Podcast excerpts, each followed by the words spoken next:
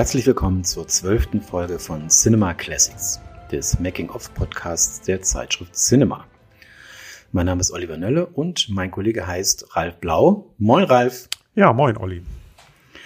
Wir sprechen heute, und zwar auf Wunsch eines Hörers, über Gladiator aus dem Jahr 2000, ein Klassiker des Sandalendramas, wie ich immer sage. Ähm, das ganze Genre der Sandalenfilme lag ja zu dem damaligen Zeitpunkt, ich würde mal sagen, fast seit Jahrzehnten da nieder. Äh, Filme wie Ben Hur oder Spartacus waren ja schon 40 Jahre alt. Und selbst sowas wie Caligula, ähm, der vor einiger eher durch äh, Nacktauftritte diverser Männer und Frauen irgendwie auf sich aufmerksam machte, war auch schon 20 Jahre her. Äh, und so war es auch nicht ganz einfach, äh, Gladiator auf die große Leinwand zu bekommen. Zudem starb dann auch noch eine zentrale, ein zentraler Nebendarsteller während des Drehs. Ähm, und der Schluss musste geändert werden und äh, so mancher Trick auch angewandt werden, damit Gladiator überhaupt irgendwie am Ende Sinn ergibt. Ähm, ja, aber wir fangen einfach mal von vorne an, nämlich mit dem Inhalt des Films. Ralf. Ja, also die Geschichte spielt im zweiten Jahrhundert nach Christus. Und es gibt am Anfang eine große Schlacht zwischen Römern und Germanen und in diese Schlacht wird siegreich geschlagen von den Römern unter Führung des Feldherrn Maximus, den Russell Crowe spielt. Und nach Ende der Schlacht taucht dann der Thronfolger Commodus, gespielt von Joaquin Phoenix, äh, auf dem Schlachtfeld auf und sagt, oh, komme ich zu spät, seid ihr schon durch mit allem? Und wird dann von seinem Vater ähm, Mark Aurel, den äh, Richard Harris spielt, wird dann äh, informiert, dass er nicht vorhat, seinen Sohn zum Thronfolger zu ernennen und dass er eigentlich den äh, Maximus, mit dem er gar nicht verwandt ist, eigentlich als seinen würdigen Nachfolger und seinen wahren Sohn ähm, im Grunde begreift. Daraufhin äh, wird Commodus äh, schnell aktiv. Er ermordet nämlich noch in diesem Heerlager seinen Vater und äh, lässt den Maximus dann abführen und äh, will ihn exekutieren lassen. Der schafft es aber zu entkommen, äh, reitet dann nach Hause äh, in die Toskana und äh, kommt aber zu spät. Seine Familie wurde ähm, von äh, Commodus bereits ermordet. Ähm, er bricht dann da quasi vor seinem Haus zusammen, wird von Sklavenhaltern ähm, aufgegriffen und dann in eine Gladiatorenschule gebracht, ähm, wo er sich dann zu einem äh, meisterhaft kämpfenden Gladiator ähm, entwickelt, was ihm die Möglichkeit gibt, dann irgendwann nach Rom ins Kolosseum zurückzukehren, wo es dann zu einem Wiedersehen mit Commodus kommt und er sozusagen, äh, was er die ganze Zeit vorhat, sozusagen auf Rache sind. Interessant ist jetzt die Frage, was an dieser Geschichte ist eigentlich real? Hat es diese Figuren gegeben? Und ähm, dieser Commodus ist tatsächlich äh, 161 nach Christus als Sohn von Kaiser Mark Aurel geboren worden und anders als äh, der Film es nahelegt, hat Marc Aurel aber nie an der Idee gezweifelt, seinen Sohn zum, zu seinem Nachfolger zu ernennen. Er, er, hat ihn sogar schon im Alter von fünf Jahren zu seinem Nachfolger eingesetzt und ihm den Titel Cäsar verliehen. Und er wurde dann tatsächlich schon drei Jahre vor dem Tod seines Vaters zum Mitherrscher ernannt. Äh, Im August 178 sind sie dann zusammen an die Donau gezogen, wo sie tatsächlich gegen die Germanen gekämpft haben. Und sein Vater ist dann zwei Jahre später im äh, Militärlager an der Donau auch verstorben, aber eben nicht von Hand seines Sohnes, sondern eines natürlichen Todes gestorben, woraufhin der Sohn dann einen Frieden mit den Germanen abgeschlossen hat. Da streiten sich die Historiker so ein bisschen, ob das jetzt im Sinn des Vaters war. Der wollte eigentlich da eine neue Kolonie errichten. Der Sohn hat aber gesagt, das lassen wir, wir versuchen uns mal mit denen auszusöhnen. Der Commodus war dann beim römischen Volk tatsächlich sehr beliebt und zwar genau wie man im Film auch sieht, weil er nämlich tatsächlich ohne Ende Brot und Spiele veranstaltet ähm, und hat sich so die Sympathie des Volkes erworben und lag sehr überquer mit den Senatoren. Das waren ja die eigentlich, war eigentlich sozusagen das Herrschaftszentrum im alten Rom, ähm, weil er versucht hat, ähm, die strapazierten Staatsfinanzen durch diese ganzen Kriege seines Vaters irgendwie äh, dadurch auszugleichen, dass er die Senatoren höher besteuert hat. Und er hat dann relativ viel Macht in die Hände der äh, Prätorianer gelegt. Das ist so eine, so eine militärische Garde gewesen. Das sieht man auch im Film. Das ist immer wie so ein Weckruf. Wenn, wenn es im Film heißt, die Prätorianer kommen, dann weiß man irgendwie, Gefahr ist im Verzug und man sollte sehen, dass man Land gewinnt. Das hat natürlich auch äh, ihn sozusagen bei den Senatoren und bei den, bei den Adligen ziemlich in Misskredit gebracht. Dann hat es tatsächlich eine Verschwörung gegen ihn gegeben, an der auch seine äh, Schwester Lucilla beteiligt war. Das war dann äh, im Jahr 1981 oder 82, das wissen die Historiker nicht so genau, die war aber wenig erfolgreich, aber diese Figur, die Connie Nielsen im Film spielt, die hat es tatsächlich auch gegeben.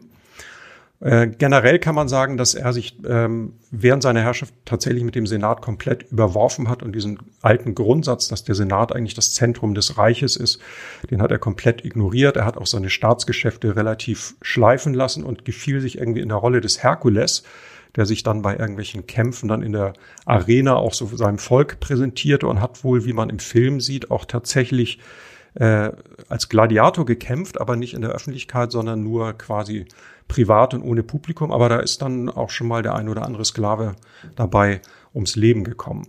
Er selber hat in der Arena wohl nur als Wagenlenker und an Tierhetzen teilgenommen. Er hatte also schon so ein sehr, äh, sag ich mal, so ein äh, Aspekt in sich, dass er sich gerne so seinem Volk äh, so als ähm, Kämpfer ähm, präsentiert hat. Und er ist dann tatsächlich ums Leben gekommen im Jahr 192 nach Christus. Und das war wieder eine Verschwörung, die war diesmal erfolgreich. Und er wurde ermordet, interessanterweise von einem Athleten namens Narzissus. Und äh, ich weiß nicht, ob alle das wissen, aber die Figur, die Russell Crowe in dem Film spielt, nämlich der Maximus, sollte eigentlich laut Drehbuch ursprünglich mal Narzissus heißen und äh, ist dann auf Wunsch von äh, Russell Crowe ist der Name geändert worden, weil er gedacht, das klingt so nach Narziss und Eitelkeit und so, das passt nicht zu der Rolle, dann haben sie sich für einen anderen Namen entschieden. Also man sieht, es ist so ein Mix, es gibt äh, tatsächlich historische ähm, Wurzeln, ähm, aber die Figur des Commodus wird doch im Grunde in dem Film doch sehr anders auch von seinen Intentionen her dargestellt. Olli, und was ist mit dem Maximus? Weißt du, ob es den äh, real überhaupt gegeben hat? Ja, die Figur des Maximus hat es nicht gegeben. Du hast es schon angedeutet. Äh, Commodus wurde ja von einem Mann namens Narcissus, Narcissus auf Latein äh, ähm, ermordet und das spielte so ein bisschen natürlich damit rein. Also Teile dieser äh, äh, Person sind sozusagen eingeflossen in die Figur des Maximus plus natürlich Spartacus. Äh, viele kennen vielleicht den Film von 1960 mit Kirk Douglas, ähm, eben als ein, äh, aus, ein ausgebildeter Gladiator, der dann nach Rom äh, zieht, gen Rom zieht, um sich zu rächen. Äh, aber noch zwei weitere äh, äh, relativ bekannte Römer sind auch in diese Figur mit eingeflossen, nämlich einen Diktator namens Cincinnatus, ähm, der allerdings ein guter Diktator war. Also in Rom war es ja damals sozusagen Usus, äh, wenn man nicht mehr weiterkam, die Hand, so hat der Senat sozusagen die Hand in äh, die Macht in die Hand eines Einzelnen gegeben. Äh, und das ist beim Na äh, Cincinnatus passiert zweimal äh, hat er dann äh, sozusagen die Diktatorenschaft übernommen, wichtige Schlachten äh, gewonnen und dann aber sofort die Macht auch wieder abgegeben. Er hat es nicht ausgenutzt, wie wir es von vielen anderen äh, äh, Diktatoren in Rom kennen. Und dann noch ein Senator namens Macrinus, ein sehr fähiger Senator, hat auch sozusagen eine Rolle gespielt bei dieser Figur. Insofern, das war mir auch nicht klar, hat tatsächlich die Realität äh, äh, im alten Rom ein bisschen eine Rolle gespielt, sowohl für den großen Gegner äh, als auch ähm, für den Protagonisten. Und ich habe immer gedacht, äh, Gladiator ist eigentlich nur ein Mix aus Spartacus und der Untergang des Römischen Reiches von 1964 mhm. mit dem Christopher Plummer, wo äh, Christopher Plummer den Commodus gespielt hat. War aber nicht so. Die Leute haben tatsächlich vorher ein bisschen recherchiert und da kommen wir nämlich auch zu dem Mann, der das Drehbuch ähm, geschrieben hat. Ein Mann namens David Franzoni, der viele Jahre zuvor schon auf diese Idee gekommen ist. Er hat nämlich sein Studium in Amerika beendet und hat dann eine große Weltreise, eine Europa- und Asienreise angetreten. Ähm, nach seinem Studium für ein Jahr. Und da gibt es dann den guten Usus, dass herumreisende Studenten die Bücher, die sie lesen, nicht wegwerfen, sondern immer gegenseitig austauschen. Äh, und da wurde, bekam er einmal ein Buch, das heißt Those About to Die. Da geht es also um die Gladiatoren in Rom. Das fand er so interessant, äh, und konnte sich dann noch ganz genau dran erinnern, als er in Bagdad war, hat er plötzlich die Idee gehabt, das wäre ein tolles Drehbuch, das wäre ein toller Film. Vier Jahre später ist er dann ja auch Drehbuchautor geworden, hat äh, 1997 Amistad zusammen mit dem Steven Spielberg gemacht und ihm dann tatsächlich diese Idee vorgeschlagen, äh, die natürlich ein, Ries ein großes Risiko war, weil es ist ein Genre, das praktisch nicht mehr existiert. Äh, es ist auch ein Film, der sozusagen nicht postmodern ist, der das Ganze vielleicht ein bisschen auf die Schippe nimmt äh, sondern ganz ernsthaft äh, äh, gemeint ist, wie die da, damaligen Filme. Äh, und Steven Spielberg fand das super, die Idee. Und äh, es gab das Greenlight sofort an dem Abend schon, äh, wo es nicht mal ein Drehbuch gab und auch noch keinen Regisseur. Äh, und das finde ich schon toll. fragt man sich, ob das heute noch möglich wäre. Einfach so eine tolle Idee. Man weiß, man muss 100 Millionen ausgeben äh, und du hast kein großes Franchise im Rücken. Keiner weiß, äh, ob sowas überhaupt noch stattfinden könnte heute. Ne? Aber damals war der Mut da. Und Franzoni hat ja tatsächlich mit Spielberg auch den richtigen gefunden, weil Spielberg war ja von dieser Idee so überzeugt, dass er dem, diesem Projekt dann so einen Tarnnamen gegeben hat, nämlich Hot Rod damit äh, keiner äh, erahnt, um was für einen Stoff es sich handelt. Und ähm, als es dann hinterher rauskam, da eigentlich festgestellt, dass alle sich für verrückt erklärt haben, jetzt einen sogenannten Sandalenfilm zu drehen im Jahr 2000. Also er hätte sich da gar nicht um so viel Geheimniskrämerei bemühen müssen. Und dann haben sie ja versucht, Ridley Scott zu gewinnen. Äh, genau, das war mir auch neu, dass äh, Ridley Scott gar nicht von Anfang an sozusagen dabei war. Also als man eben äh, den Franzoni am Drehbuch arbeiten sah, das Greenlight da war, das Grünlicht, äh, hat man sich überlegt, wer könnte ähm, der Regisseur sein, um sozusagen das äh, umzusetzen. Wer ist ein Regisseur, der Action gut kann, der aber auch ganze Welten erklären kann oder ganze Welten erschaffen kann, der optisch sehr stark ist. Da ist man so, sofort natürlich auf äh, Ridley Scott gekommen und hat sich ähm, etwas überlegt dafür, wie man ihn denn überredet zu so einem Stoff. Denn das ist ja auch für einen Regisseur äh, nicht einfach, sich zu sowas zu entscheiden. Man kann sich da sehr, sehr schwer blamieren bei solchen Filmen. Äh, und es war ganz einfach. Ihm wurde nämlich beim äh, Gespräch im Restaurant ein Gemälde vorgelegt, und zwar von Jean-Léon Gérôme. Das ist ein Vertreter des romantischen Orientalismus, habe ich mir angelesen, ähm, aus dem Jahre 1872 äh, das heißt übersetzt Daumen hoch und da ahnt man schon, äh, worum es geht. Es geht um ein, also ein tolles Gemälde aus so einer römischen Arena, wo ein äh, Zweikampf oder ein Kampf zwischen Gladiatoren stattgefunden hat und der Gewinner des Kampfes schaut hoch zum ähm, äh, auf die Tribüne und erwartet halt die Daumen hoch oder die Daumen runter nach dem Motto, soll ich meinen äh, unterlegenen Gegner umbringen oder soll ich ihn nicht umbringen? Äh, und das hat funktioniert. Ridley Scott hat dieses Bild gesehen und war total fasziniert, hat sofort aufgehört, auch zu sprechen ähm, mit den Leuten und gesagt, Leute, das mache ich, das ist mein nächster Film, Gladiator. Mhm. Wohl auch gesagt, es ist ihm eigentlich ganz egal, worum es geht. Er fand dieses Bild einfach so überzeugend. Ich habe übrigens gelesen, dass dieses Bild Daumen runter heißt, übersetzt, womit wir ja auf, bei einer bestimmten Problematik angekommen sind, nämlich die Frage, was heißt eigentlich Daumen hoch oder Daumen runter? Äh, das stimmt, ähm, weil das ist sozusagen das normale Wissen, dass ich auch dachte, dass richtig wäre, wenn nämlich der Daumen hoch gehalten wird, dass dann äh, der unterlegene Gegner nicht umgebracht wird und wenn er runtergeht, dass er dann umgebracht wird. Aber offensichtlich war es tatsächlich genau umgekehrt. Äh, kann man sich auch gut denken, denn Daumen hoch heißt einfach äh, die Anweisung dieses Diktators oder wer auch immer da der Chef in der Arena ist, im Kolosseum, äh, mach das, was du tun musst als Gladiator, nämlich töte ihn. Und wenn der Daumen runter geht, dann töte ihn nicht. Das wussten auch die Autoren äh, des Drehbuchs und haben dann lange überlegt, was machen wir jetzt, äh, weil wir äh, sozusagen historisch akkurat sein wollen, ähm, müssen wir ja eigentlich das so machen, wie es damals war. Aber das würde das Publikum wahrscheinlich verwirren. Äh, man müsste es noch möglicherweise langwierig erklären. Und da hatte man dann auch keine Lust zu, hat sich dagegen entschieden und hat es dann bewusst falsch gemacht. Ja, jetzt haben wir also einen Regisseur, ähm, dann brauchen wir einen Hauptdarsteller für den Maximus. Und ähm, Russell Crowe war wohl von Anfang an auch mit im Boot, sag ich mal, mit in der Verlosung. Äh, interessant ist, es wurden auch andere Stars angefragt, äh, zum Beispiel äh, Mel Gibson ähm, als erster und äh, der hat sozusagen von selbst abgesagt. Ähm, er fand sich mit 43 für zu alt in der Rolle. Auch erstaunlich, heute sind äh, Schauspieler mit 40 eigentlich auch körperlich äh, in ihrer besten Verfassung. Aber Mel Gibson hatte damals halt abgesagt. Äh, auch in der Verlosung war Hugh Jackman. Schwieriger vorzustellen, finde ich, äh, wenn man äh, den Gladiator seit 20 Jahren kennt, den Film. Äh, Antonio Banderas äh, wäre eine interessante Wahl gewesen weil laut Drehbuch äh, kam hier Maximus äh, aus Spanien, also war spanischer Herkunft. Äh, und auch Tom Sizemore war mit drin. Aber es wurde dann, ich finde, zum Glück Russell Crowe, ja, der aber absolut.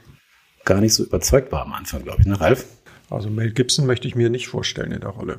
Also das, ich weiß nicht, wie das damals war, ob man das damals anders empfunden hat, aber wenn man Mel Gibson heute erinnert, so aus diesen Lethal Weapon Filmen und so, finde ich, kann man ihn sich in solchen Rollen einfach schwer vorstellen. Also auch selbst weiß auch nicht, wie der aussieht, wenn man, wenn er keine Haare hat, ganz kurz geschorene Haare, wie die Römer ja damals alle hatten. Irgendwie, na, man kennt ihn ja eher so mit dieser langen 80er Jahre Mähne, ähm, keine Ahnung.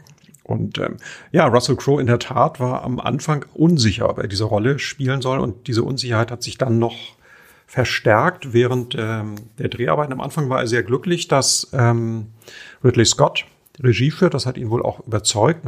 Und was ihn auch überzeugt hat, war das Budget, nämlich 100 Millionen Dollar. Er hatte so ein bisschen die Befürchtung, das wird so ein billiger Sandalenfilm abklatsch. Und äh, da war ihm klar, okay, das wird schon ein High-Budget-Film und soll ein Blockbuster werden. Und er hat dann aber während der Dreharbeiten tatsächlich mit Ridley Scott viele Streitereien gehabt über das Drehbuch und über die Auslegung seiner Rolle. Und dann irgendwann wurde es so schlimm, dass er das Gefühl hatte, er setzt hier seine Karriere aufs Spiel mit diesem Film. Und äh, wir kommen am Schluss nochmal dazu, wie es dann ausgegangen ist für ihn. Ähm, und äh, ein Problem war zum Beispiel das Drehbuch. Ich glaube, als es losging, gab es im Grunde nur so ein rudimentäres Drehbuch von 30 Seiten, das er auch vorab, glaube ich, gar nicht gelesen hat. Und ähm, die Dialoge waren ihm zu pathetisch. Er hat dann immer versucht zu intervenieren, dann wurde aber irgendwie, hat man auch nichts Besseres gefunden, hat er sie dann doch gesprochen.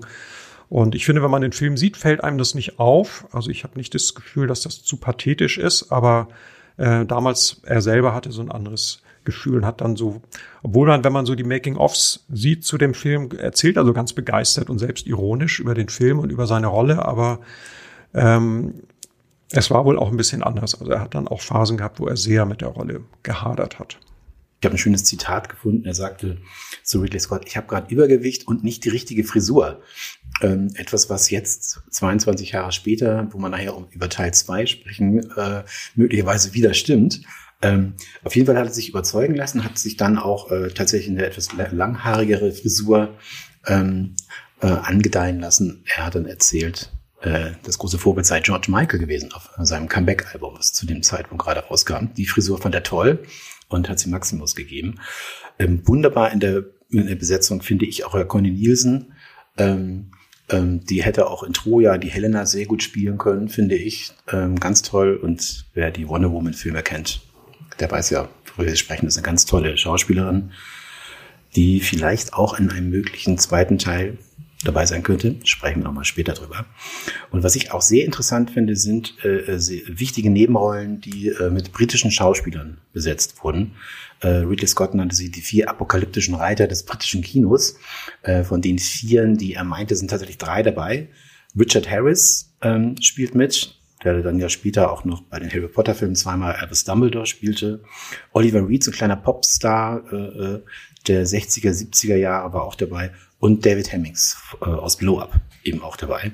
Äh, der einzige von den Vieren, die Ridley Scott meinte, Peter O'Toole, der war leider schon tot, den hätte er sonst auch äh, gerne dabei gehabt. Mhm, da müssen wir kurz sprechen über ähm, Joaquin Phoenix, der ja den Commodus spielt. Das stimmt. Der ja damals, äh, man wenn man das so heute, wie man ihn heute sieht, sehr selbstbewusster Schauspieler irgendwie und ähm, damals war das aber noch nicht so. Er war sehr unsicher am Set hat ähm, sehr auch von seinem Kostüm, sagt er, profitiert. Das hat ihm so geholfen, in diese Rolle reinzukommen. Aber er selber war auch beim Spielen oft unsicher. Es passt ja interessanterweise auch zu dieser Rolle, weil die wirkt ja auch so ein bisschen linkisch und verschlagen und ähm, gibt so Szenen in dem Film, wo er dann verschiedene Sachen angeboten hat und gar nicht genau wusste, äh, wie er das spielen soll und ähm, ist dann aber so im Laufe der Dreharbeiten hat er, glaube ich, auch an Statur und an Selbstbewusstsein gewonnen. Und ähm, seine Karriere hat ja nach dem Film auch ziemlichen Aufwind genommen. Ja, Russell Crowe sagte im Audiokommentar, dass Joachim Phoenix kam gerade an, als er ankam zum Dreh. Da wurde gerade eine Party gefeiert und er war noch sehr unsicher und fand da das mit dem Kostüm noch gar nicht so gut und auch nicht mit der Rolle, war sehr unsicher und kam auf Russell Crowe zu und hat gesagt, wenn wir uns dann äh, in unserer Dialogszene gegenüberstehen, äh, dann musst du mich irgendwie provozieren, mach doch irgendwas. Äh, lass dir was einfallen, weil sonst komme ich irgendwie nicht in meine Rolle herein. Und Russell Crowe hatte sich dann mit Richard Harris besprochen äh, und hat ihn dann als Made beschimpft. Und äh, das hat ganz gut funktioniert. Und ich finde, man merkt es wirklich, du hast recht, Ralf. Dieses Unsichere am Anfang passt tatsächlich zu der Rolle. Ne? Äh, ja. Während er dann in den späteren Szenen, gerade in, äh, in Rom, dann äh, vor Selbstsicherheit strotzt. Und da gab es ja auch diese Wahnsinnsszene äh, mit Conny Nielsen, wo er sie anschreit. Äh, ich glaube, da weißt du mehr drüber. Ja, er brüllt ihr ja ins Ohr. Das geht ja um, um ihren Sohn, also um seinen Neffen. So, den bedroht er ja indirekt, um sie ähm, äh, sozusagen auf seine Seite zu ziehen und ruhig zu stellen und äh, zu, ähm, zu neutralisieren sozusagen. Und dann äh, sagt er ja zu ihr, bin ich nicht barmherzig. So ironischer Spruch im Grunde. Das flüstert er ja einmal fast und dann brüllt er ihr das auch nochmal ins Ohr. Und äh, Joaquin Phoenix war sich selber unsicher, was jetzt besser ist und hat ähm, zu Ridley Scott gesagt, na gut, du wirst dann beim Schneiden entscheiden, welche Variante du nimmst. Und Ridley Scott fand das in dieser Abfolge dann so gut, dass er dann tatsächlich beide Versionen ähm, genommen hat und das läuft dann so in einer Szene einfach durch. Ne? Ja, super. Ne? Aber wir kehren so langsam wieder in die Chronologie des Drehs zurück, denn das war auch interessant an diesem Film. Die haben tatsächlich den Film chronologisch in der zeitlichen Abfolge äh, gedreht. Das heißt, angefangen äh, in Großbritannien in einem kleinen Dorf namens Farnham. Dann ging es nach Marokko, in die Toskana und nach Kalifornien äh, für die Reise von Maximus und ganz am Ende dann äh, nach Malta für die Szenen in Rom und im Kolosseum. Und äh, was ich interessant fand, ist, natürlich ist es schwierig, so ein äh, Genre nach so vielen Jahren nochmal aufzugreifen und kann man einfach das machen, was die Leute damals gemacht haben und hat, hat das Erfolg dann? Das ist ja fraglich. Äh, Ridley Scott hat sich äh, da etwas überlegt, was ich finde sehr, sehr gut war, hat gesagt, das alles muss möglichst real mhm. hinkommen. Das heißt, du musst hier, du brauchst ein, ein echtes Zelt, du brauchst äh, echte Menschen. Das heißt, du musst nicht irgendwie, äh, Joaquin Phoenix ist halt kein abgehobener äh, Kaiser, äh, also eine Sprechpuppe mit einem Kostüm, sondern es müssen echte Figuren sein. Die Schauspieler sollen sehr viel Persönliches in ihre Rollen einfließen lassen. Und das macht, finde ich, alle Rollen äh, unheimlich glaubwürdig und unheimlich stark und eben auch die Beziehung zwischen denen. Äh, und das war, finde ich, eines der Erfolgsgeheimnisse. Ne? Und Russell Crowe sagt es auch, ja, wir sollten auch nicht so viel proben, was, was ich auch schön finde, sondern möglichst mit einem, zwei Takes äh, das Ganze hinter uns, das Ganze hinter uns bringen, damit es nicht so prätentiös wirkt. Äh, und das ist äh, unheimlich gut äh, gelungen. Schon ähm, in England, in Farnham, so ein kleines Dörfchen zwischen London und Southampton, da wurde nämlich die Schlacht mit den Germanen äh, gedreht. Äh, und wir sind ja in einer Zeit, in der es äh, CGI, äh, computergenerierte Effekte zwar schon gab, aber noch nicht in der Masse ähm, wie heute. Und deshalb wurden zum Beispiel diese Katapulte wirklich gebaut. Die Schlacht gegen die Germanen mit den Katapulten, die waren 200 Kilo schwer und konnten tatsächlich so kleine Terrakotta-Bälle mit heißem Öl gefüllt abschießen bis zu 150 Meter weit. Und das fällt einem heute noch auf, wenn man die Szene sieht, dass tatsächlich dort, wo die Dinger dann landen, äh, natürlich keinerlei äh, Leute stehen, weil äh, da muss man natürlich aufpassen, wenn die mit echtem heißem Öl äh, durch die Gegend schießen oder auch mit den Bogenschützen. Die hatten 400 Bogenschützen, die 16.000 brennende Pfeile verschossen haben. Äh, da müssen wir halt aufpassen, dass wir dann niemand verletzen. Das fällt so ein bisschen auf, dass dann die Dinger irgendwo immer im Feld landen und nicht da, ähm, wo gerade Leute stehen. Mhm. Sie haben sich aber doch bemüht, äh, das alles sehr originalgetreu nachzuempfinden. Es gab ja wenig äh, Originalrequisiten. Das heißt, die haben ja, ähm, glaube ich, allein 2500 verschiedene Waffen gebaut für diese Schlacht. Und auch diese Katapulte sind wirklich so nach Originalvorlagen sozusagen aus dem Römischen Reich nachgebaut worden. Brennenden Pfeile hast du schon erwähnt. Also sie haben wirklich, und ich weiß nicht, das waren 1000 oder 2000 Komparsen allein in Farnham. Und die mussten ab morgens um vier wurden die eingekleidet. Also es gibt, wenn, wenn man sich die Making-ofs auf den, auf der DVD oder der Blu-ray ansieht, dann sieht man riesige Zelte, wo irgendwie Massen an Rüstungen hängen und die Leute wurden dann erst eingekleidet, dann eingeschmiert mit Schlamm und Blut und allem Möglichen, bevor sie dann rausgezogen sind. Und es war ein stundenlanges äh, Prozedere jeden Morgen, bis die äh, Statisten alle fertig waren. Also es ist schon sehr, sehr beeindruckend, finde ich. Und diese, die Eröffnungssequenz wirklich sensationell von diesem Film. Ja, es ist also wirklich ganz, ganz großes Kino. Es gibt dieses eine schöne Interview äh, auf der ähm, Blu-ray mit der Friseurin, ähm, die ja sagt, äh, wir sind hier mit 15 Friseuren und wir haben jetzt noch drei Stunden Zeit, um 700 äh, Germanen wild zu frisieren. Äh, das kann man sich ja ausrechnen, wie viel Zeit man da hat. Ja, wunderbar, ich finde es ganz toll. Ähm, nach äh, Großbritannien wurde dann die Reise halt von Maximus gedreht, ne? Marokko, Toskana, Kalifornien. Was ich ganz interessant finde dabei, ähm, zwar hatte man ein äh, Budget von 100 Millionen Dollar, was sehr viel war, auch damals schon. Ähm, aber bestimmte Dinge waren dann doch nicht möglich. Äh, zum Beispiel, als die Szene gedreht wurde äh, mit der Villa von Maximus, die abgebrannt ist und der Ermordung seiner Familie. Ähm, da konnte man die äh, Villa von außen in heilem Zustand drehen. Ähm, aber man hat natürlich nicht das Geld, sie abzubrennen oder, oder für Effekte, um sozusagen die Szene zu drehen, wie man die brennende Villa sieht. Deshalb hat man nur äh, Russell Crowe gezeigt äh, der vor der Villa hockt. Also auch dort war nicht für äh, alles sozusagen das Geld da. Und sie hatten halt auch nicht das Geld zum Beispiel, um einen Angriff äh, von Russell Crowe mit seinen Soldaten auf Rom, was ja am Ende des Films durchaus möglich war. Er wollte ja fliehen, um dann anzugreifen. Äh, und da sagt Ridley Scott heute noch, naja, das konnten wir halt einfach nicht machen, äh, weil wir so viel Geld dann eben doch nicht hatten. Ja, und dann ging's äh, nach Malta, ähm, um dort die Rom-Szenen zu drehen. Äh, Ridley Scott war zur Recherche natürlich vorher mal in Rom, hat sich das Kolosseum angeschaut und meinte, hm, das ist jetzt aber zu klein. Und deshalb haben sie ein etwas größeres gebaut, äh, allerdings auch nur drei Stockwerke hoch ähm, auf Malta, da an der Küste. Der Rest wurde dann sozusagen mit äh, computergenerierten Effekten ähm, nachgebaut. Aber selbst das war zu klein. Das fällt, glaube ich, kaum auf, wenn man äh, sich den Film anschaut. Äh, also jetzt im Vergleich zum Beispiel zu Ben Hur. Ähm, bei Gladiator war es nicht möglich, mit den Wagen, mit den Pferden zu wenden. Deshalb sieht man also nie Pferde in vollem Galopp, sondern die sind mal gerade erst so losgetrippelt, ähm, weil sie die, nicht die Möglichkeit hatten, mit dem Wagen zu wenden. Hm, ich finde, man sieht es auch ein bisschen im Film, dass, ähm, dass äh, keine Original-Arena ist, sondern dass es so ein bisschen am Computer alles ergänzt wurde, auch mit den Zuschauern. Die sind ja, glaube ich, auch dupliziert worden dann nachher am Computer. Aber sie haben tatsächlich relativ viel da vor Ort noch gebaut. Also nicht nur dieses, dieses Halbrund von dem Kolosseum, quasi ja nur den ersten Rang, die ersten 10, 15 Meter in der Höhe. Darüber, das wurde ja alles später angesetzt am Computer. Gibt es auch tolle Making-of-Bilder, wo man das sieht, wie, das, wie man dahinter das Meer erkennt sondern sie haben ja auch diese Katakomben unter dem Kolosseum nachgebaut und auch diese Aufzüge, mit denen, mit denen die Gladiatoren dann in die Arena reinfahren. Dann müssen wir natürlich sprechen über den Dreh dieses Gladiatorenkampfes, ähm, weil da kamen ja tatsächlich echte Tiger zum Einsatz. Etwas, was heute, glaube ich, undenkbar wäre, wenn man ähm, Schauspieler wie Russell Crowe am Set hat, ähm, dann echte Tiger irgendwie auf ihn loszulassen. Ja, ich würde mich da freuen auf den Brief der Versicherung, der recht kurz geheim ja. ist. Ähm, aber das war damals tatsächlich, äh, ja, man hat nicht weiter überlegt. Fünf echte Tiger wurden benutzt, schön angekettet.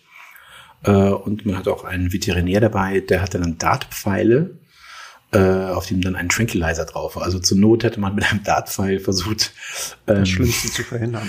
Äh, das Schlimmste zu verhindern. Das ist schon ganz lustig. Also das ist natürlich Irrsinn. Also es hieß dann immer, ja, ja, der Russell Crowe ist ja drei Meter weit weg, also da wird schon nichts passieren. Ist ja auch nichts passiert. Wie gesagt, kann man sich heute nicht mehr äh, vorstellen. Das Interessante daran ist, äh, dass diese Tiere am Anfang äh, der Szene, am Anfang des, des Drehens, noch sehr aufgeregt waren und sehr rumgeschrien haben und hin und her und so, also richtig genau so, wie man sich vorstellt. Ähm, aber je länger sozusagen sie gedreht haben, desto mehr haben sich an das ganze äh, drumherum, die vielen Menschen, die Zuschauer, den, den Jubel und so weiter gewöhnt und wurden gegen Ende richtig lethargisch, äh, so dass äh, es fast schwierig war, irgendwie eine Reaktion aus denen rauszuholen. Ähm, also auch Tiger werden müde. ja, verletzt wurde Russell Crowe nicht von den Tigern, aber es gibt natürlich eine schöne Sammlung von dem, was er sich geholt hat. Ein, eine kleine Narbe sieht man sogar auch äh, tatsächlich äh, im Film. Das ist noch ganz am Anfang, äh, ist er mit seinem Pferd äh, durch den Wald geritten in Großbritannien irgendwie gegen einen, äh, gegen ein äh, paar Äste und hat sich da ein bisschen verletzt im Gesicht. Das sieht man dann auch beim nachfolgenden Dialog. Da hat er noch äh, die Schramme und es soll so gewesen sein, dass er an einem seiner Zeigefinger zwei Jahre lang kein Gefühl hat äh, gehabt hat nach dem Dreh. Ja, und er hat sich ja, glaube ich, einen Fuß gebrochen während der Dreharbeiten und einige andere Blessuren davon getragen. Also das war nicht ganz ohne. Ne? War ja noch ein deutscher Schauspieler dabei, der ein, äh, eine Rolle gespielt hat, und zwar Ralf Möller. Und ähm, seine sehr lustige Rolle. Er hat so wirklich also einen leicht komödiantischen Anklang in, in seinem Auftritt. Das liegt natürlich so ein bisschen an seinem voluminösen Äußeren. Und dann gibt es aber eine Szene, wo ähm, sie darüber sprechen, ob dann, da gibt es, ist der Konflikt schon offen, sozusagen zwischen Commodus und äh, Maximus. Also ähm, Commodus weiß, dass Maximus in Rom ist und er wird immer beliebter bei der Bevölkerung. Und äh, sie fürchten, dass ähm, er vielleicht ähm, umgebracht werden soll. Und dann wird ihm so, so ein Essen ähm, geliefert quasi und dann ähm, sprechen sie darüber, dass es früher ja so Vorkoster gegeben hätte ähm, bei den Königen und das ist äh, und dann macht bietet Ralf Möller an, dass er ihm sozusagen ähm, das ein Essen probiert und dann spielt er, dass er sich sozusagen in dem Moment vergiftet und so fasst sich so an den Hals und fängt an zu röcheln und so. Äh, es bricht so ein bisschen raus, wenn man den Film sieht. Wundert man sich, dass da so eine Szene ist. Aber äh, Ridley Scott im Audiokommentar zum Film war total begeistert. Also er war ein richtiger Ralf Möller-Fan, hat ihn kennengelernt über Arnold Schwarzenegger natürlich und äh, fand ihn richtig super und ähm, war genau der Typ, den er für diese Rolle wollte und er bringt halt wirklich dann auch so einen anderen Ton nochmal rein und ähm, man kann sich dran stören, aber ähm, ich finde es ist eher zum Schmunzeln und ähm, es stört nicht wirklich. Nein, bin ich auch nicht. Ich habe ja Ralf Müller auch mal kennengelernt. Sehr, sehr, sehr netter Typ, muss man wirklich sagen. Also ja, dem absolut. gönnt man äh, wirklich alles, was er erreicht hat äh, in Hollywood. Ähm, sehr ehrgeizig immer noch, ist, äh, ist mein Eindruck, ist immer noch voll dabei und das sagt ja Ridley Scott auch äh, im Audiokommentar, ähm, dass er äh, Ridley Scott mal zur Seite genommen hat und gesagt hat, pass mal auf, äh, wenn der Russell Crowe mal ausfällt, mhm. dann kann ich da, also ich würde es machen. das fand ich eigentlich ganz schön. Hm. Ja, und dann kommen wir zu dem etwas äh, traurigeren Ereignis am Set. Wir hatten es schon angedeutet, ähm, Oliver Reed ist ähm, tatsächlich verstorben während der Dreharbeiten, drei Wochen vor Schluss. Ähm, dass er ein Problem mit Alkohol hatte, war äh, vorher ja auch bekannt und das äh, hatte Ridley Scott äh, natürlich auch gewusst und äh, die hatten so einen kleinen Deal. Ähm, Oliver Reed hat gesagt, äh, ab 17 Uhr jeden Tag äh, habe ich mein Privatleben, dann muss ich nicht mehr arbeiten, dann mache ich das, was ich äh, will. Und so ist er tatsächlich ähm, äh, an einem Herzinfarkt gestorben, und zwar tatsächlich während einer unfassbaren Sauftour, sonntags morgens. Äh, es gibt Aufstellungen im Internet, was er alles getrunken hat. Also das ist literweise äh, äh, harten Alkohol, ich glaube acht Bier, drei Flaschen morgen äh, rum und äh, noch ein paar Whisky oben oder so, ist an einem Herzinfarkt äh, verstorben. Und da hatte natürlich die Produktion ein Riesenproblem, weil äh, er sollte ja sogar bis zum Showdown, bis zum Ende noch dabei sein. Das heißt, es gab noch viele Szenen, die gar nicht gedreht wurden. Und jetzt war die Frage, was macht man? Ridley Scott äh, hätte die Möglichkeit gehabt, äh, die Versicherung sozusagen zu ziehen. Wir hatten einen Vertrag mit der Versicherung, hätten sie 26 Millionen Dollar bekommen, hätten alles nochmal nachdrehen können. Ist ja eine Variante, äh, die man heutzutage auch äh, in Betracht zieht. Aber Ridley Scott wollte unbedingt, ähm, dass Oliver Reed dabei ist. Und dann sind sie schließlich darauf gekommen, dass man das Ende verändert, der Schluss, dass äh, Jamin Hunsu sozusagen die Rolle im äh, Showdown am Ende des Films äh, von Oliver Reed übernimmt und hat versucht, noch ein, äh, ein paar Szenen einzubauen, in denen klar ist, dass äh, seine Rolle sozusagen ähm, Maximus hilft und deshalb ähm, ermordet wird. Das hat man eigentlich, äh, finde ich, relativ äh, gut hinbekommen. Es gab ein Buddy-Double, ähm, man hat dann alte Aufnahmen von Oliver Reed benutzt, wo man ihn dann aber ins digital rasieren musste, damit das hinkommt. Hat eine mhm. ganz dunkle Szenerie, äh, einen schwarzen Hintergrund genommen und einen Satz, den ähm, Oliver Reed schon vorher im Film gesagt hat, noch einmal genommen. Schatten und Staub, sagte, glaube ich, da, als Zustimmung, okay, ich helfe dir, ähm, Maximus. Und von hinten wurde er dann umgebracht, da sieht man auch nicht das Gesicht, da war wieder das Body Duel. Das heißt, dieses Problem, finde ich, hat man sehr, sehr gut ähm, mithilfe von digitalen Effekten damals schon ähm, gelöst. Ja, und ich finde es irre, wenn man überlegt, der Oliver Reed war ja 61, als er diesen Herzinfarkt hatte und dann am Set verstorben ist. Also man denkt, wie fit Leute heute mit 60 sind und schon irgendwie ähm, sehr tragisch im Grunde. Ja, und es wäre ja auch quasi sein Comeback gewesen. Das war eine tolle Rolle, ja. äh, die er hatte sozusagen als Trainer oder als Anleitung, äh, als, als, als Mentor ähm, von Maximus in Rom. Äh, und der hätte sicherlich nochmal einen Push bekommen, wie es ähm, David Hemmings ja auch bekommen hat, äh, der eben mit, auch mitgespielt hat. Ähm, der dann noch in Spy Game und ich weiß nicht, was noch alles äh, gute Rollen bekommen hat.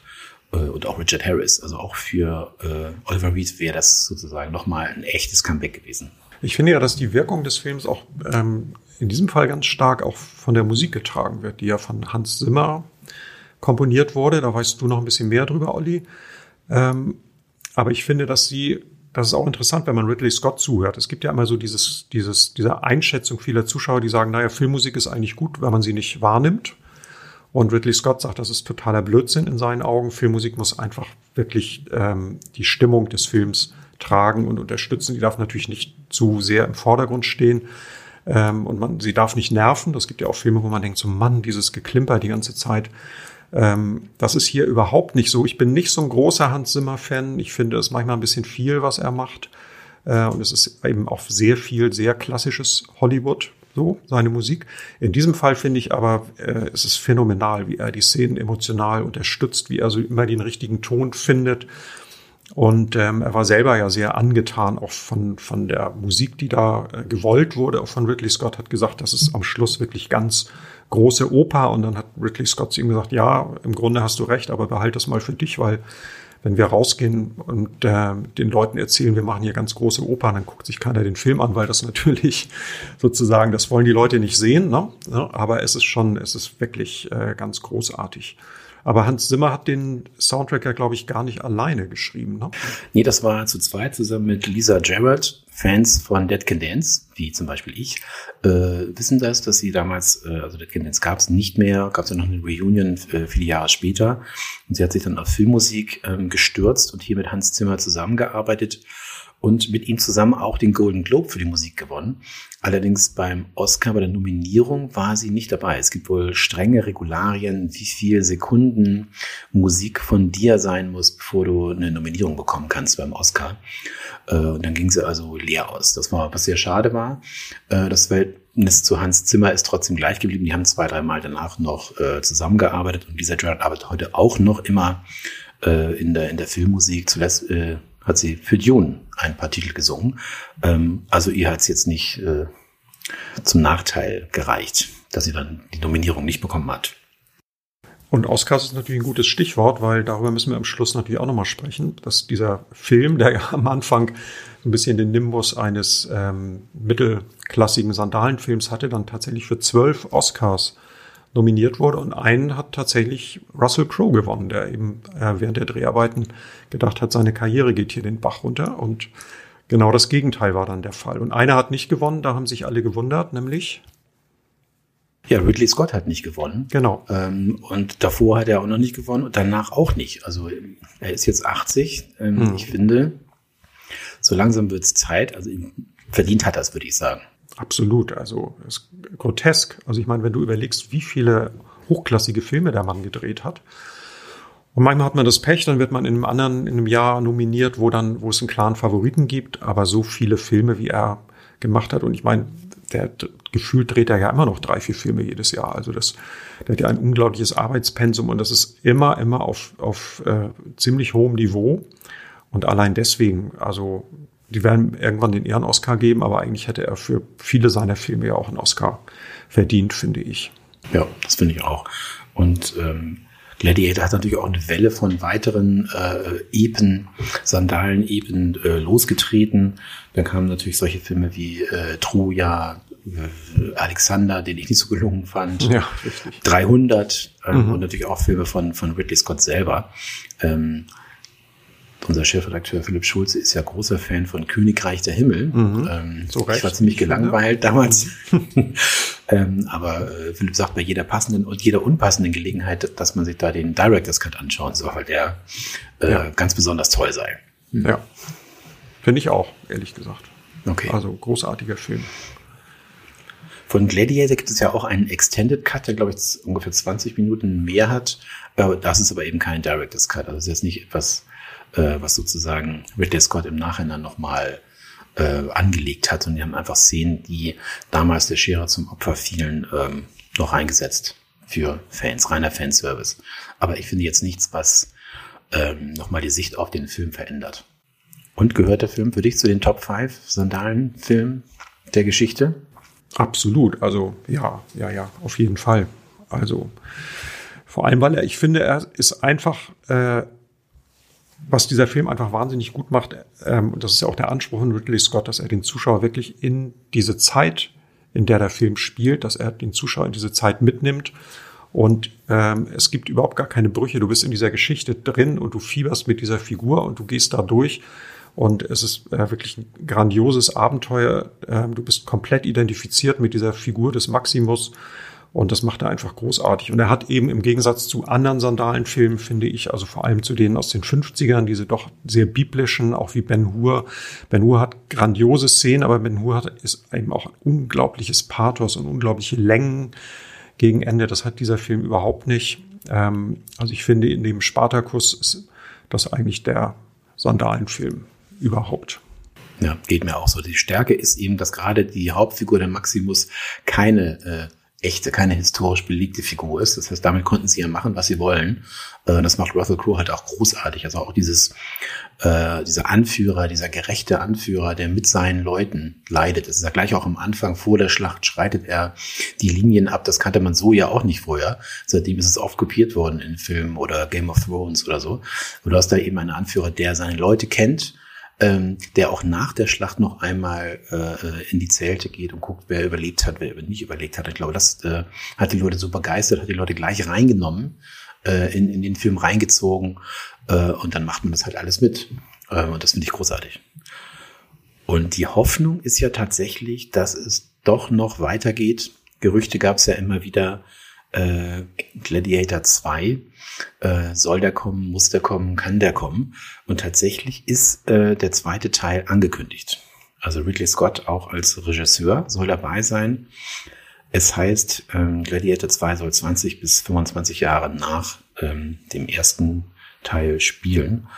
Und äh, wer sich informiert, kann ja genau lesen, dass der Spencer Treat Clark dabei ist, der Schauspieler, der damals den Sohn von Lucilla gespielt hat, den Lucius, äh, dem Maximus ja auch das Leben rettet, den er vor Commodus rettet. Und zu vermuten ist, dass dieser Lucius dann ähm, im zweiten Teil die Hauptrolle hat. Stellt sich uns natürlich die Frage, was ist mit Russell Crowe? Ja, also wenn, ich meine, er stirbt am Ende des, des Films. Es wird vielleicht ein paar Rückblenden geben, ähm, aber im Grunde kann er in der aktuellen Geschichte keine große Rolle mehr spielen. Ich habe den Eindruck, dass sie es so inszenieren werden, dass der Junge quasi so in seine Fußstapfen tritt. Das ist ja auch im ersten Film schon angelegt, dass er ähm, den äh, Gladiator Maximus sehr stark bewundert und den verehrt und äh, spielt ihn ja auch nach in so, so Spielszenen nachher. Ähm, und äh, ich glaube, dass der Film in diese Richtung geht, dass da, dass sie sich eine Geschichte ausdenken, wo er quasi eine ähnliche Heldenrolle spielen muss. Ja, also ich hoffe auch, dass es da nur um Rückblenden vielleicht geht, also dass er äh, Russell Crowe ein, zwei Minuten Screentime hat und ähm, das war's dann. Ich glaube, wenn man den ersten Film ernst nimmt, der fängt ja eben schon an mit dieser Hand, der über die über das Kornfeld äh, schwebt und am Ende eben auch als äh, äh, Maximus dann zu seiner Familie, also in den Himmel quasi kommt. Und wenn du das alles ernst nimmst, kannst du ihn ja nicht zurückkehren lassen. Das wäre auch okay. Also ich finde es eher schade, wenn man sozusagen sagt, nein, äh, er ist ja doch nicht umgekommen, sich irgendeinen Trick äh, einfallen lässt, damit er weiterleben kann. Man kann ja auch nicht ganz zu Unrecht vermuten, dass es tatsächlich sein Sohn ist, weil ja ähm, zwischen Maximus und Lucilla besteht ja doch eine nicht zu übersehende erotische Spannung. Und äh, man, es gibt so angedeutete, so in den Gesprächen zwischen den beiden wird immer so angedeutet, dass sie irgendeine Geschichte miteinander haben und man weiß aber nicht, wie viel davon tatsächlich gelebt wurde, also was sie tatsächlich miteinander, ähm, wie viel Zeit sie miteinander verbracht haben und wie intim das geworden ist. Ähm, Ridley Scott hat tatsächlich überlegt, ob er ihnen quasi so eine äh, Liebesszene gönnen soll oder ob er das in den Film integrieren soll, hat sich dann aber dagegen entschieden, weil ähm, diese Familie von Maximus, das wirkt einfach auch sehr glücklich. Also er will ja nach der Schlacht unbedingt dann zurück zu seiner Familie und er hat auch einen kleinen Sohn in Italien. Und ähm, ja, man hat das Gefühl gehabt, man, man ähm, begibt sich da so in, in schwieriges Fahrwasser, wenn man diese Figur dann so eine Affäre äh, mit auf den Weg gibt und wusste nicht, wie das bei den Zuschauern ankommt. Deswegen hat man das bei so ähm, vagen Andeutungen ähm, belassen, aber es könnte natürlich durchaus sein. Das könnte sein, dass das auch ein Thema wird im, in der Fortsetzung dann. Ja, also ich gehe davon aus, dass das dann möglicherweise herauskommt, ob da was war oder eben nicht war. Man kann darüber herrlich streiten. Es gibt eben keine Szene, die es belegt. Insofern kann man sie sehr gut, äh, kann man sehr gut, gut argumentieren. Aber ich glaube, du hast auch recht. Du machst ja die Hauptfigur sozusagen schwächer, weil er immer eben seine, zu seiner Frau, zu seinem Kind zurückkehren wollte. Und warum soll er dann äh, eine Affäre gehabt haben? Ähm, das macht da so keinen Sinn. Ne? Wir werden noch ein bisschen warten müssen, bis der Film kommt. Ich glaube, Ridley Scott hat noch sieben andere Filme vorher, äh, die er dreht und irgendwas mit 2025. Mhm. Da haben wir dann den zweiten Teil. Wir sind gespannt ähm, und sind damit auch schon wieder am Ende, äh, am Ende dieser Sendung. Ähm, falls ihr Fragen oder Anregungen habt, ähm, schreibt doch gerne an podcast.cinema.de. Und wir können auch schon verraten, was wir nächstes Mal machen. Da geht es um einen Kultknaller der 90er, Pulp Fiction von Quentin Tarantino. Bis dann. Tschüss. Tschüss.